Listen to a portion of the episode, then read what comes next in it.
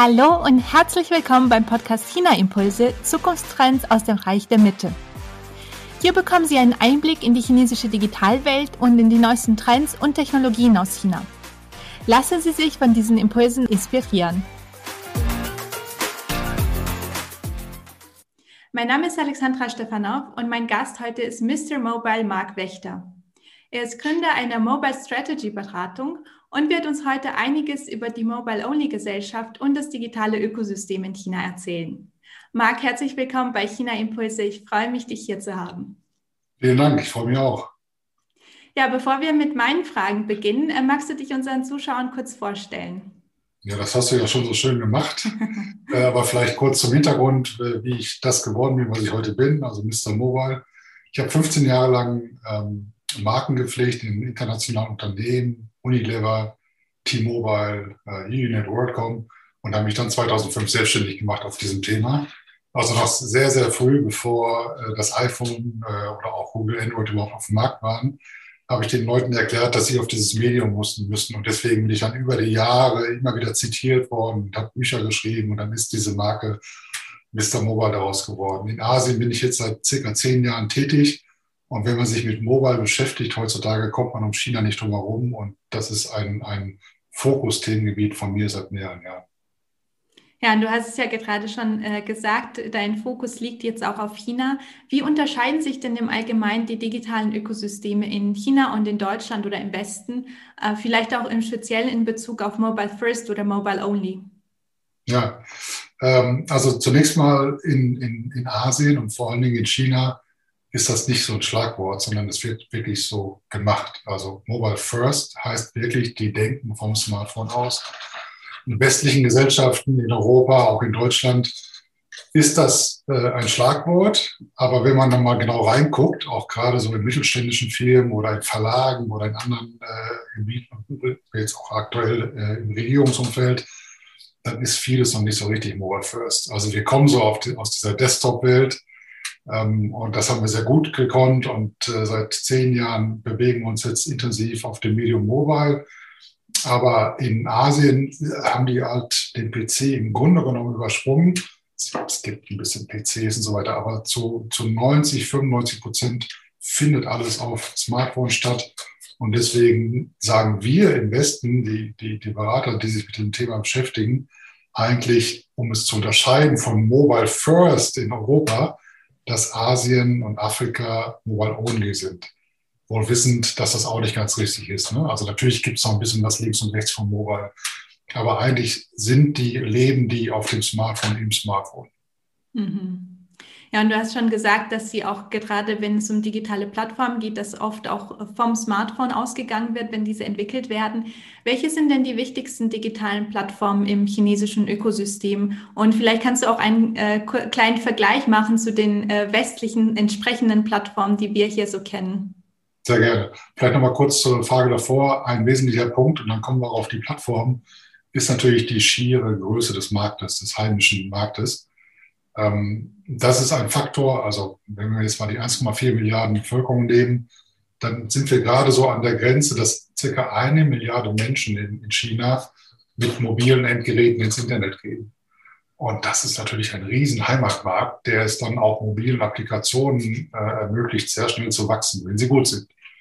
Und äh, das haben diverse große Player gemacht. Man muss dazu wissen, dass natürlich der chinesische Internetmarkt abgeschottet ist. Wir kennen die Gründe. Deswegen sagen wir immer, wir reden immer von so einer Art Galapagos 2.0. Äh, äh, was das heißt? Das heißt, dass sich da Plattformen entwickelt haben und Tech-Player, die es zunächst mal in den letzten Jahren so nicht im Westen gab, die sich erstmal in diesem riesigen Heimatmarkt gebildet haben und die jetzt so langsam, und das ist ja auch meine These von dem Red Tsunami, so langsam die Fühler ausstrecken in Richtung westlicher Märkte. Die wichtigsten Plattformen, naja, einige kennt man natürlich mittlerweile sehr gut, auch auch ähm, in, in, Deutschland. Ähm, die, der größte Internetplayer in, in, China ist Tencent. Zu denen gehört äh, das größte soziale Netzwerk, WeChat. Man könnte, also alle Vergleiche, die ich jetzt mache, sind wirklich schwierig, weil das kann man nicht vergleichen. Aber wenn man Leuten beibringen will, wie das chinesische Internet funktioniert, dann macht man diese Analogien. Also WeChat könnte so eine Art Facebook sein. Ja? Ganz schwieriger Vergleich, kommt vielleicht gleich nochmal im Gespräch drauf. Aber so ganz grob hilft das. Ähm, dann ähm, Alibaba äh, könnte und JD.com sind zwei große E-Commerce-Plattformen, könnte so eine Art Amazon sein. Ähm, auch wieder mit drei, vier, fünf Fragezeichen und Ausrufezeichen. Das ist so der zweite große Player. Man hat dann ähm, einen Player, den man vom Markennamen her vielleicht nicht so kennt, den aber, dessen Produkt aber weltweit äh, mittlerweile jeder kennt, also ByteDance. ByteDance hat zwei Produkte. Äh, einmal Taotiao, das ist so eine Nachrichten-App, die es nur in China gibt. Es gibt noch ein westliches Pendant dazu, aber wird nicht so stark genutzt. Und dann haben sie Douyin und das westliche Pendant dazu ist TikTok. Ähm, also TikTok gehört zu ByteDance. Das heißt, ByteDance ist so die dritte große Plattform äh, in China. Die vierte große Plattform, die ich nennen wollte, und wir könnten natürlich jetzt unendlich weitermachen, weil es gibt eine Menge große Plattformen, ist äh, Meituan Dianping. Das ist so der, der größte Online-Service-Anbieter, äh, den man sich vorstellen kann. Also das sind auf der einen Seite ähm, Essensauslieferwagen auf kleinen äh, Mopeds, aber jeder, jeden, jeden Service, den man sich irgendwie vorstellen kann, haben die digitalisiert und in ihrer App ähm, irgendwo ähm, eingebunden. Äh, und vielleicht noch ähm, Pinduoduo, ähm, das, das hat man vielleicht schon mal gehört, weil das geht so ein bisschen, das ist so das ähm, äh, Groupon im Westen, ja, also so Grupp, Gruppen, Gruppeneinkauf, gerade in kleineren Städten und auf dem Land in China sehr beliebt. Ähm, und vielleicht noch äh, Xinhongshu, ähm, auch besser bekannt unter Little Red Book, das ist so das Instagram von China. So, und jetzt habe ich eine Menge vergessen. Also es gibt natürlich die Suchmaschine schlechthin, äh, die Google im Westen heißt, ist Baidu in China. Aber das ist alles sehr hinkend, weil zum Beispiel Suche in China vor allen Dingen in diesen Super-Apps, die ich gerade genannt habe, passiert. Also WeChat oder Taobao von Alibaba. Ähm, das heißt, der Suchkosmos für eine Suchmaschine ist sehr begrenzt. Währenddessen du äh, im, im, Westen, wenn du auf Google gehst oder auf Bing, findest du eigentlich alles, was im Internet so kreucht und fleucht. Das ist in China ganz anders. Da haben diese Super-Apps eine unheimliche Macht und haben innerhalb ihrer App auch nochmal eine eigene Suchmaschine. Und äh, naja, und dann gibt's, äh, es gibt für Twitter ein Pendant, es gibt für YouTube ein Pendant, es gibt für Wikipedia ein Pendant. Du merkst schon, es ist äh, irgendwo ein Planet für sich, was die Plattformen angeht. Mhm, das stimmt. Und gerade die Plattform-Ökosysteme, die wir hier bei uns ja gar nicht so richtig kennen, weil wir doch sehr begrenzt in einzelne Apps denken oft. Das ist einer der größten Unterschiede. Äh, der Begriff hier ist Super-App. Ist auch schon äh, zum Teil missbraucht worden, wer sich alles heutzutage Super-App nennt. Mhm. Aber in China, das sind wirklich Super-Apps. Was meinen wir damit?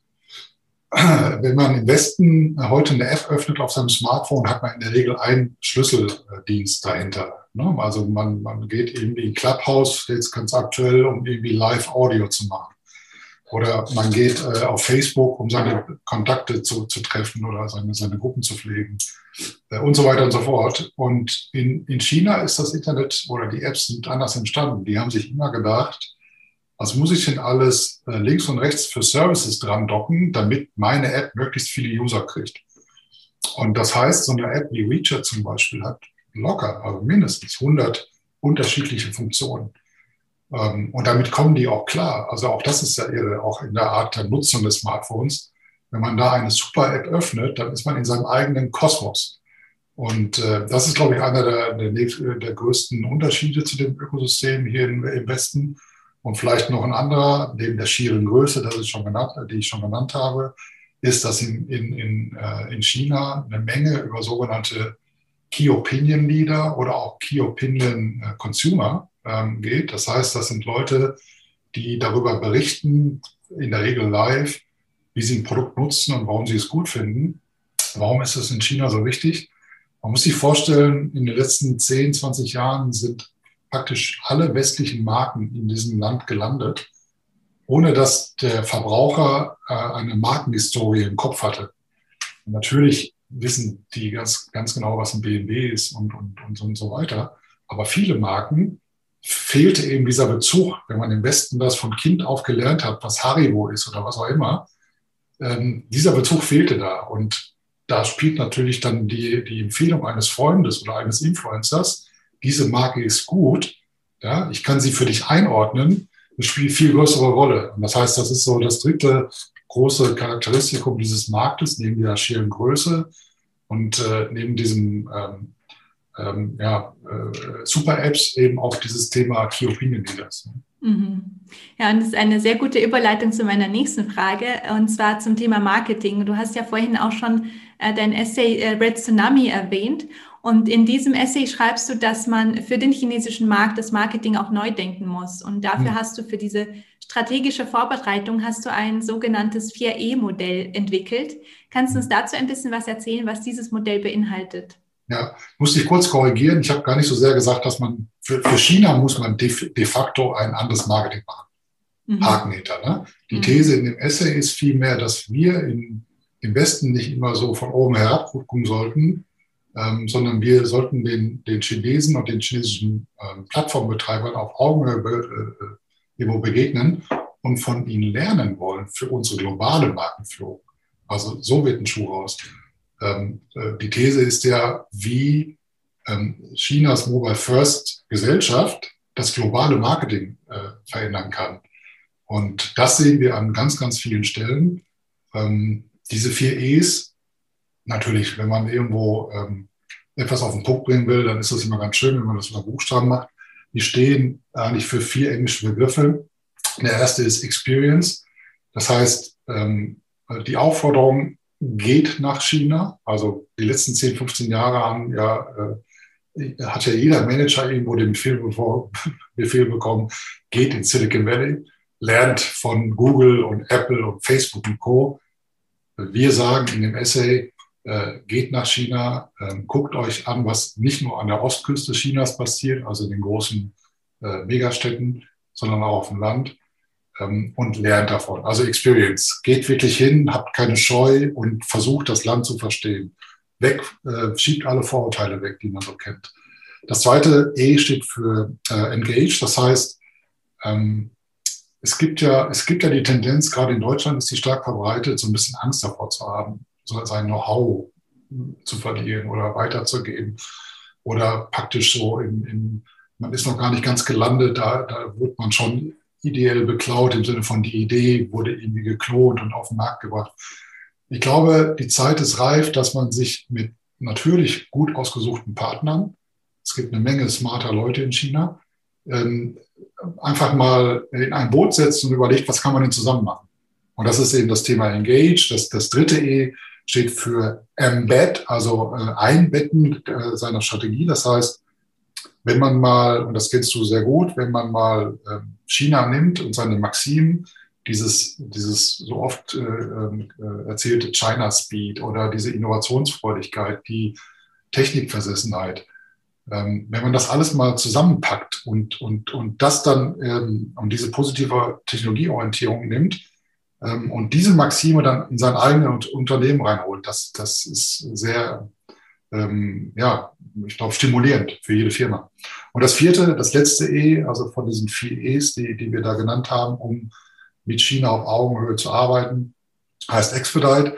Und das ist dann eben diese Beweglichkeit und Schnelligkeit auch mit nach Hause zu nehmen und zu überlegen, wie kann ich denn in meiner Firma Prozesse so ändern, dass ich diesen Speed, der da in Asien und vor allen Dingen in China gelebt wird, einfach auch mitmachen kann. Mhm.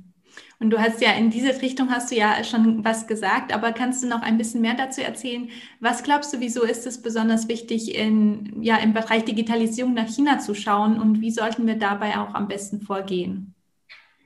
Ja, ähm, ich, ich, glaube, dass man, wenn man mal so die letzten Jahre Revue passieren lässt, was so ähm, rund um, das, um die Ausschreibung für 5G-Netzwerke passiert ist, haben doch viele Menge gelernt, äh, viele Leute gelernt, dass da irgendwo ein Weltmarktführer entstanden ist, äh, China, was das Thema 5G zum Beispiel angeht, ohne dass das so richtig äh, auf dem Radarschirm war. Also Fakt heute ist, dass China in vielen Technologiefeldern und vor allen Dingen, wenn es darum geht, äh, neue Technologiefelder zu erobern, sowas wie künstliche Intelligenz, Maschinen, maschinelles Lernen, 5G, Weltmarktführer und Innovationsführer ist.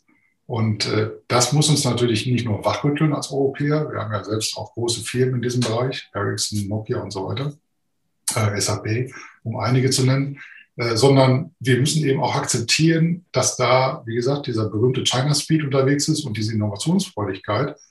Und wenn ich dann Digitalisierung äh, richtig verstehen will und auch für mein Geschäft adaptieren will, dann ist es, glaube ich, ganz wichtig, dass man sich dieses Ökosystems annimmt und auch mal versteht, wie diese Player ticken. Normal, es gibt natürlich immer im Hintergrund auch Dinge, die man zu beachten hat, also wie staatsnah sind gewisse Firmen und so weiter. Da gibt es eine Menge Diskussionen. Man spricht ja auch von, von zwei Versionen des Internets, das US-amerikanisch geprägte Internet und das chinesisch geprägte Internet. Die werden jetzt kollidieren entlang der neuen Seidenstraßen, wo auch immer die Märkte sich jetzt treffen. Äh, Südostasien ist so ein Battlefield, wenn man so will. Aber ich glaube, um das fair und gerecht zu beurteilen, muss man sich eben dieser Player in China annehmen und verstehen, warum die so gut geworden sind in den letzten zehn Jahren. Und warum sie, vor, vor allen Dingen, sorry, warum sie auch immer besser werden. Mhm. Und was glaubst du, was äh, funktioniert in der, im Bereich Digitalisierung in China gut und was ist vielleicht auch verbesserungsfähig? Ja, ich glaube, was äh, sehr gut ist, dass die, ähm, dass neben dieser, diesem Entrepreneurship, den die ja unzweifelhaft haben, übrigens, das ist auch das, was vielen Leuten äh, eben auch immer die Augen öffnet. Man meint ja immer Kommunismus und irgendwie abgeschottetes Land und so weiter. Das kann kein Unternehmertum äh, hervorrufen. Also im Gegenteil. Äh, das hat natürlich nichts mit Kommunismus zu tun, aber die füllen ja so eine Art ähm, Kompromisskommunismus im Grunde genommen. Ähm, das Unternehmertum wird enorm gefördert von der chinesischen Regierung. Die haben ganz viele staatliche Programme, um, um Technologien nach vorne zu treiben, um ihr Land nach vorne zu treiben. Und in diesem, ähm, sag mal, Ökosystem, in diesen Rahmenbedingungen ähm, gibt es zigtausende von Startups, die in diesen Metropolen unterwegs sind. Und das funktioniert eigentlich sehr gut. Also man kann sich dem, ähm, glaube ich, eine Menge abgucken. Ich selber bin ja auch, auch, auch Mentor in, in äh, China in diversen Acceleratoren. Einer ist in Shanghai, China Accelerator. Einer ist in äh, Taipei, ähm, in, also in Taiwan, äh, Mobile Only Accelerator. Und das funktioniert, glaube ich, gut, ähm, dass sie ähm, staatlich gefördert Unternehmertum fördern, dass sie äh, die wesentlichen Technologien zusammenbacken zu intelligenten Produkten ob das künstliche Intelligenz ist, ob das Blockchain ist, ob das Smart Data ist und so weiter. Was nicht so gut funktioniert, ist, ähm, jetzt mal TikTok als große Ausnahme, äh, ihre Dinge dann wirklich auch in westlichen Märkte zu transportieren. Da brauchen sie dann immer noch irgendwo so eine Art Übersetzer, Leute wie mich, die einfach äh, denen auch sagen, wie gewisse Dinge funktionieren. Also die Tencents dieser Welt sind ja in Deutschland und Europa, äh, die Alibabas und so weiter. Aber sie brauchen eben auch Jahre, um ihre Prozesse, die in China sehr gut laufen, zu adaptieren. Und ich glaube, das ist noch äh, etwas, äh, an dem gearbeitet werden muss. Da sind die Amerikaner, wenn man das mal vergleicht, äh, un, unweit geschickter im, im äh, Distribuieren ihrer Great Solutions. Ja? Also das ist äh, gelernt, dass der Amerikaner äh, hervorragend Marketing und Business Development machen kann. Das Gehen fehlt den äh, Chinesen so ein bisschen, wenn ich das so äh, plump sagen darf. Mhm. Und was würdest du sagen, auch ein bisschen zusammenfassend, was können wir im Bereich Digitalisierung von China lernen und vielleicht auch bei uns ähm, ja, adaptiert einführen? Ja, also wie ich äh, gerade sagte, ich glaube, ähm, diese, diese Technikorientierung, ich will jetzt nicht sagen, das blinde Glauben daran. Es gibt ja auch viele Beispiele, ähm, wo auch der Chinese mittlerweile sagt, der normale chinesische Nutzer auf der, auf der Straße, oh, das geht mir zu weit aber ich glaube, diese, diese, ich glaube, der große Unterschied ist irgendwie, wir regulieren ziemlich viel zu Tode und was dann überbleibt, dürfen wir als Produkt einführen. In China ist es andersrum. Man darf erstmal denken und machen und dann kommt der Regulierer. Ich weiß nicht, ob das ähm, immer von Vorteil ist. Wir haben jüngst gerade das Beispiel gehabt äh, der Bankenregulierung in China zum Thema Ant Financial als Tochter von Alibaba und dem geplatzten Börsengang. Also das ist natürlich auch schwierig, wenn die Regulierung ganz am Schluss erst reinkommt. Aber ich glaube, dass äh, uns das so ein bisschen fehlt, so dieses Gehen und dieser, äh, dieser Antrieb, ähm, dass wir zunächst mal machen. Diese Attitüde haben interessanterweise auch die Amerikaner, ja, auch dieses Fehler, also dass man irgendwie auch Fehler machen kann und so weiter. Äh, das gleiche Gehen haben die äh, Chinesen, die, die treiben unheimlich viele Dinge und natürlich geht auch eine Menge schief. Äh, und ich glaube, dem können wir uns so ein bisschen was abschneiden. Mhm. Ja, sehr schöne Zusammenfassung. Wo können unsere Zuschauer dich denn online finden, wenn sie mehr sich mit dir austauschen wollen und mehr nachfragen wollen zum Thema? Ja, natürlich äh, auf LinkedIn. Ich glaube, das ist die, die Netzwerkplattform schlechthin äh, äh, heutzutage. Und das Schöne an LinkedIn ist, sie funktioniert auch in China. Eine der wenigen Plattformen, die wirklich auf dem ganzen Planeten funktionieren ähm, red-tsunami.com, wenn man sich ähm, so ein bisschen einlesen will, was ich da in China mache. Und ähm, ja, WeChat natürlich. Ja, dann kommen wir auch äh, langsam zu meinen Schlussfragen, Marc. Und zwar die Frage, die ich auch äh, jedem Interviewpartner stelle. Hast du eine Empfehlung für unsere Zuschauer, welches äh, Buch sie sich durchlesen sollen oder welche Internetressource sie nutzen sollten, um China besser zu verstehen? Ja, gibt es natürlich sehr, sehr viel. Ne? Ähm, als guter Einstieg, wenn man sich so mit diesem Tech-Ökosystem noch nicht so gut auskennt, gilt eigentlich die ähm, South China Morning Post, Post, sorry, nicht Post.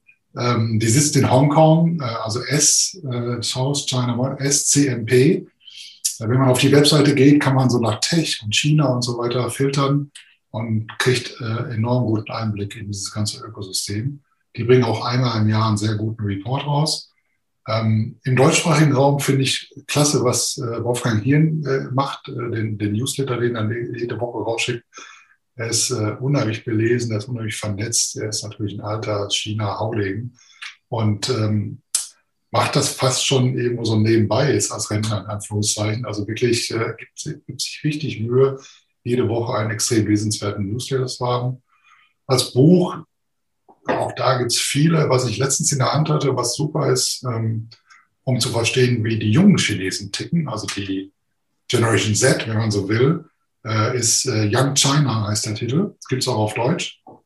Ähm, von dem, äh, ich hoffe, ich spreche ihn richtig aus, Zack Düchtwald, also Dücht mit Y. Ähm, Young China. Sehr lesenswert, ähm, um einfach mal zu verstehen, wie diese ganzen Plattformen, die wir gerade gespro gesprochen haben, gerade bei den jungen Chinesen ankommt, die ja enorm Smartphone-savvy sind. Mhm. Ja, sehr, sehr gute Empfehlungen. Kann ich auch alles so eins zu eins unterschreiben.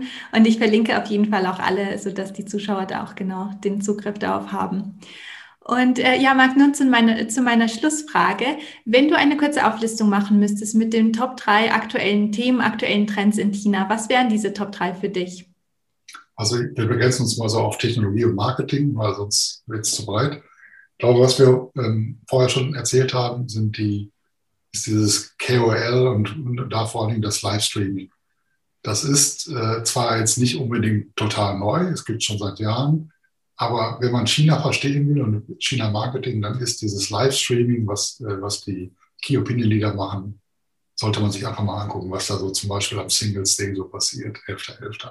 Zweite Thema ist äh, vielleicht das, äh, was auch, auch im Westen noch nicht so angekommen ist, gibt es schon, aber ist nicht so rasant und nicht so stark, sind die Mini-Programme, zum Beispiel auf WeChat. Äh, wenn man sich einfach mal anguckt, dass im WeChat-Ökosystem, in der App, mittlerweile schon zwei Millionen Mini-Programme existieren. Also ich verlasse die App gar nicht, gehe in einen App Store innerhalb der App und kann auf zwei Millionen verschiedene kleine Mini-Services zugreifen. Finde ich auch super spannend, was da entstanden ist in weniger, innerhalb weniger Jahre. Und das dritte ist, ähm, ja, ähm, jetzt, jetzt war ja gerade ein sehr, sehr spannender Börsengang.